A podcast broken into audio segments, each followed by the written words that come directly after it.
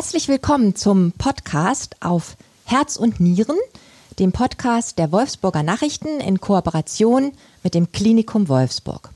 Mein Name ist Kerstin Löhr. Ich bin die Leiterin der Lokalredaktion Wolfsburg, der Wolfsburger Nachrichten. Und mir gegenüber sitzen heute Frau Dr. Janine Monner und Frau Dr. Kirsten van Helst.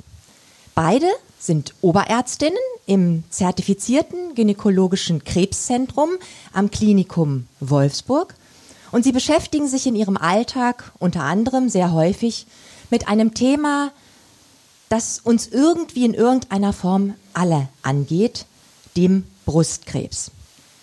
Eine von acht Frauen erkrankt, so die aktuellen Zahlen, im Laufe ihres Lebens an Brustkrebs.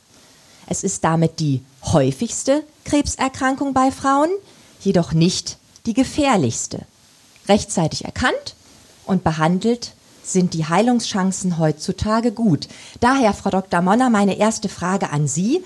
Was sollte jede Frau als Brustkrebsvorsorge tun? Vielen Dank, Frau Löhr.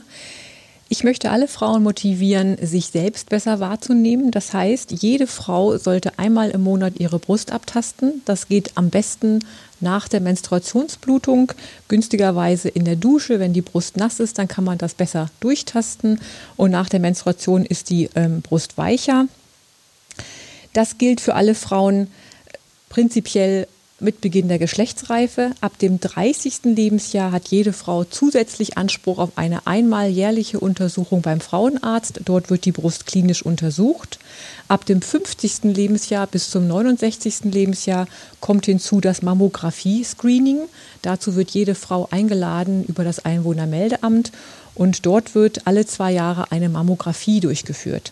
Das geht bis zum 69. Lebensjahr. Und ab dem 70. Lebensjahr gibt es dann wieder einmal pro Jahr eine klinische Untersuchung beim Frauenarzt. Aber auch in diesem Alter ist es prinzipiell sinnvoll, alle zwei Jahre eine Mammographie zu machen, wenn auch dies im Augenblick keine Leistung der gesetzlichen Krankenkassen ist. Nochmal erwähnen möchte ich, dass die Teilnahmerate an dem äußerst sinnvollen Mammographie-Screening letztes Jahr in Ostniedersachsen bei 54 Prozent lag. Also fast jede zweite Frau nimmt diese Vorsorgeuntersuchung nicht in Anspruch. Und früh erkannt, so wie Sie bereits erwähnt haben, ist der Brustkrebs für die allermeisten Frauen heilbar und darum ist diese Vorsorge äußerst sinnvoll. Kurze Zwischenfrage. Wir haben bisher nur über Frauen gesprochen. Wie sieht es denn mit Männern aus, die ja vor dieser Erkrankung auch nicht gefeit sind? Wenn ich richtig nachgelesen habe, sind immerhin ein, aktuell ein Prozent der Neuerkrankungen Männer. Das ist richtig.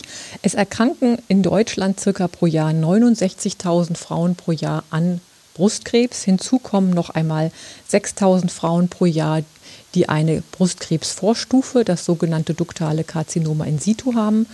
Und Dazu kommen aber ca. 650 Männer pro Jahr, die in Deutschland an Brustkrebs erkranken. Hier kann man auch nur sensibilisieren, dass auch Männer ihre Brust abtasten sollten. Wichtig ist hier, kommt es zu Veränderungen in der Brust, zu einer Knotenbildung, dass die Männer frühzeitig zu ihrem Arzt gehen. Denn hier ist es leider immer noch so, dass viele Männer leider sehr spät den Arzt aufsuchen, weil sie glauben, dass eine solche Brustkrebserkrankung für sie ja gar nicht in Betracht komme und das natürlich dann leider zu einem eher ungünstigen Verlauf führt, wird die Erkrankung so spät erkannt. Sehr spannend, sehr wichtig und insofern auch ähm, ein Hinweis an alle Männer, auch dieser Podcast ist für Sie wichtig. Ja, nochmal zurück zur Vorsorgeuntersuchung. Viele Frauen kennen ja dieses Gefühl der Anspannung vor einer solchen Untersuchung und diese quälende Frage im Innern, was passiert, wenn wenn eben nicht alles in Ordnung ist. Oder auch, wie Sie es gerade eben gesagt haben, wenn man als Frau selbst einen Knoten in der Brust ertastet und er sich dann eben als nicht harmlos herausstellt. Frau Dr. van Helst, was kommt bei dieser Diagnose Brustkrebs dann auf die Frau zu? Wenn die Patientin im Screening über eine Mammographie eine Vakuumbiopsie bekommen hat, beziehungsweise selber den Befund getastet hat und dann in die Brustsprechstunde gekommen ist und dort eine ultraschallgestützte Biopsie bekommen hat, geht äh, der, das Material in die Pathologie und wir bekommen eine entsprechende Diagnose. Da wir unterschiedliches Gewebe in der Brust haben, haben wir natürlich auch unterschiedliche Arten von Brustkrebs. Und wir bestimmen die Wachstumseigenschaften eines Krebses, die sogenannten Charaktereigenschaften könnte man eigentlich dazu sagen. Die machen aus, ob der Krebs aggressiv wächst, schnell wächst oder ob es eher ein harmloser oder langsam wachsender ist, wobei wir nicht vergessen dürfen, Krebs ist Krebs, Krebs ist bösartig, er kann eben nur schnell oder langsam wachsen und aus diesen Charaktereigenschaften entscheiden wir dann auch die Therapieabläufe. Was wir bestimmen, sind zum einen die Hormonrezeptoren, Östrogen und Progesteron, das sind auch die Hormone im Zyklus der Frau und drei Viertel aller Brustkrebse haben diese Hormonrezeptoren. Das ist prinzipiell erstmal gut. Wir bestimmen die Teilungsrate, wie schnell oder wie viele eine Zellen in der, in der, im Tumorgewebe aktiv sind und sich sozusagen vermehren. Die sollte unter 15 Prozent liegen, dass man sagt, es ist eher ein langsam wachsender. Beim Grading, wie geordnet oder ungeordnet ein Krebs wächst, wird eingeteilt von 1 bis 4, wäre eher langsam oder günstige Prognose ein Grading 1 bis 2. Und der HER2-Neurezeptor ist auch ein Marker für aggressives Wachstum der ist in 15 Prozent der Fälle vorhanden. Und je nachdem, wie dann die Konstellation ist, bei den langsam wachsenden, äh, kleiner 2 Zentimeter Größe eines Tumors mit einer niedrigen Teilungsrate, Grading G1, G2, keinen HER2-Rezeptor, haben wir ein sehr geringes Metastasierungsrisiko. Das beträgt 1,2 Prozent, sodass wir dann auch keine weitere Ausbreitungsdiagnostik durchführen müssen. Ausbreitungsdiagnostik ist die Fragestellung, hat ein Tumor gestreut oder hat er es noch nicht. Mhm. Bevorzugte Organe sind Lunge, Leber, Knochen. Und in diesem frühen Stadium braucht man diese Ausbreitungsdiagnostik nicht. Die Frauen werden in aller Regel operiert, brauchen dann eine Bestrahlung, weil sonst an der Stelle, wo der Tumor saß, bis zu 40 Prozent wieder ein Tumor wächst. Durch die Bestrahlung reduziert man das auf unter 5 Prozent. Null gibt es leider nicht in der Medizin. Und äh, anschließend setzt sich eine Antihormontherapie wird durchgeführt, äh, schließt sich an.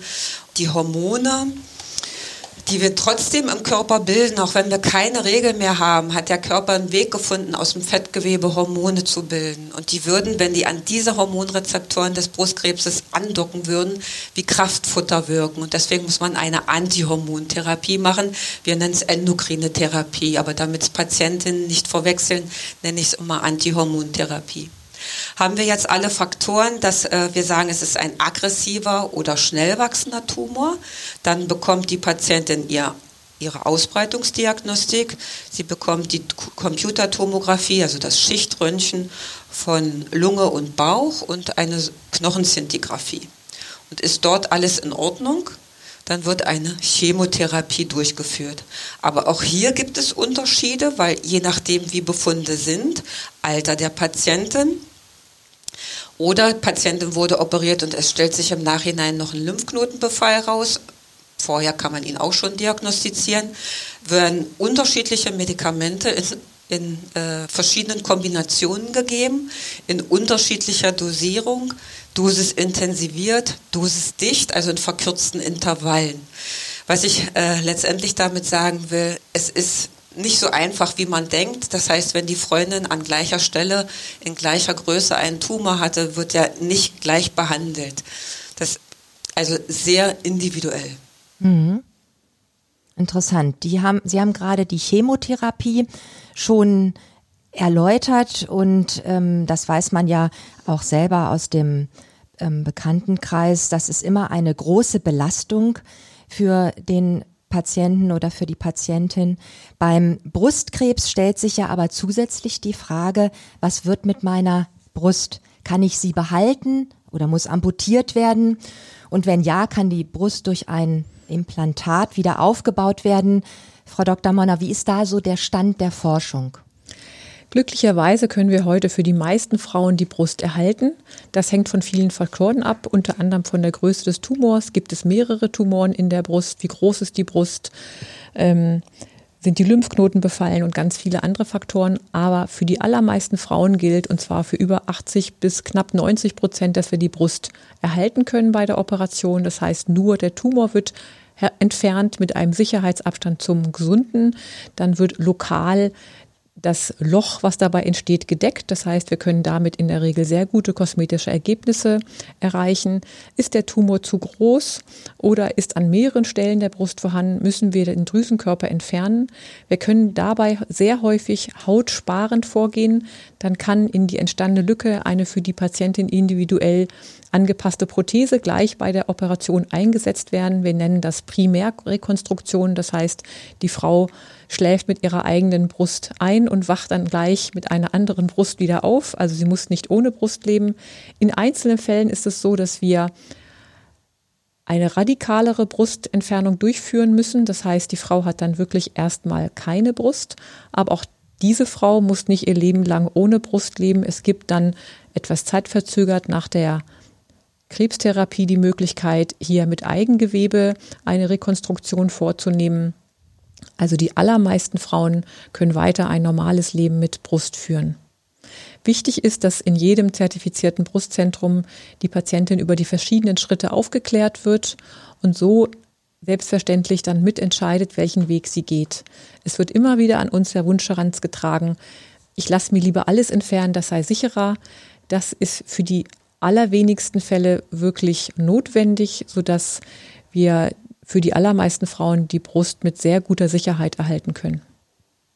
Ja, vielen Dank. Da passiert ja wirklich von der Diagnose bis zur Therapie unheimlich viel medizinisch unterschiedliches, ganzheitliches sozusagen. Daher eine Frage an Sie beide. Was interessiert Sie an dieser vielschichtigen Arbeit ähm, am meisten? Frau Dr. van Helst?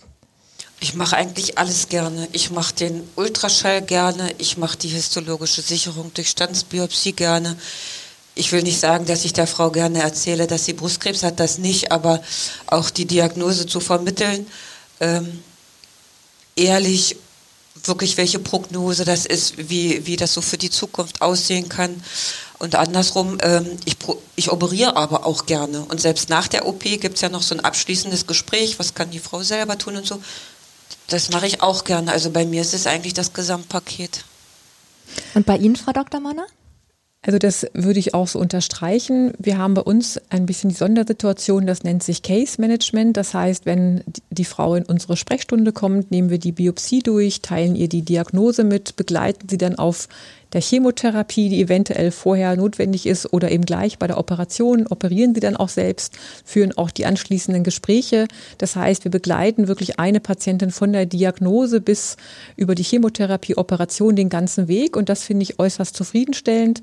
Darüber hinaus ist, dass ich besonders zufrieden bin, wenn ich ein gutes ästhetisches Ergebnis bei der Operation erreichen kann. Das muss ich schon sagen, ist auch gewisserweise Handwerk und das gefällt mir besonders und sicher für die Frauen auch ganz, ganz wichtig. Ja, über die medizinische Vorsorge hatten wir bereits gesprochen, aber Vorsorgen heißt ja auch vorbeugen und damit wären wir auch bei unser aller Lebensstil, der ja für so einiges an Erkrankungen verantwortlich ist. Was würden Sie denn Frauen, aber natürlich auch Männern, damit auf den Weg geben? Frau Dr. van Helst.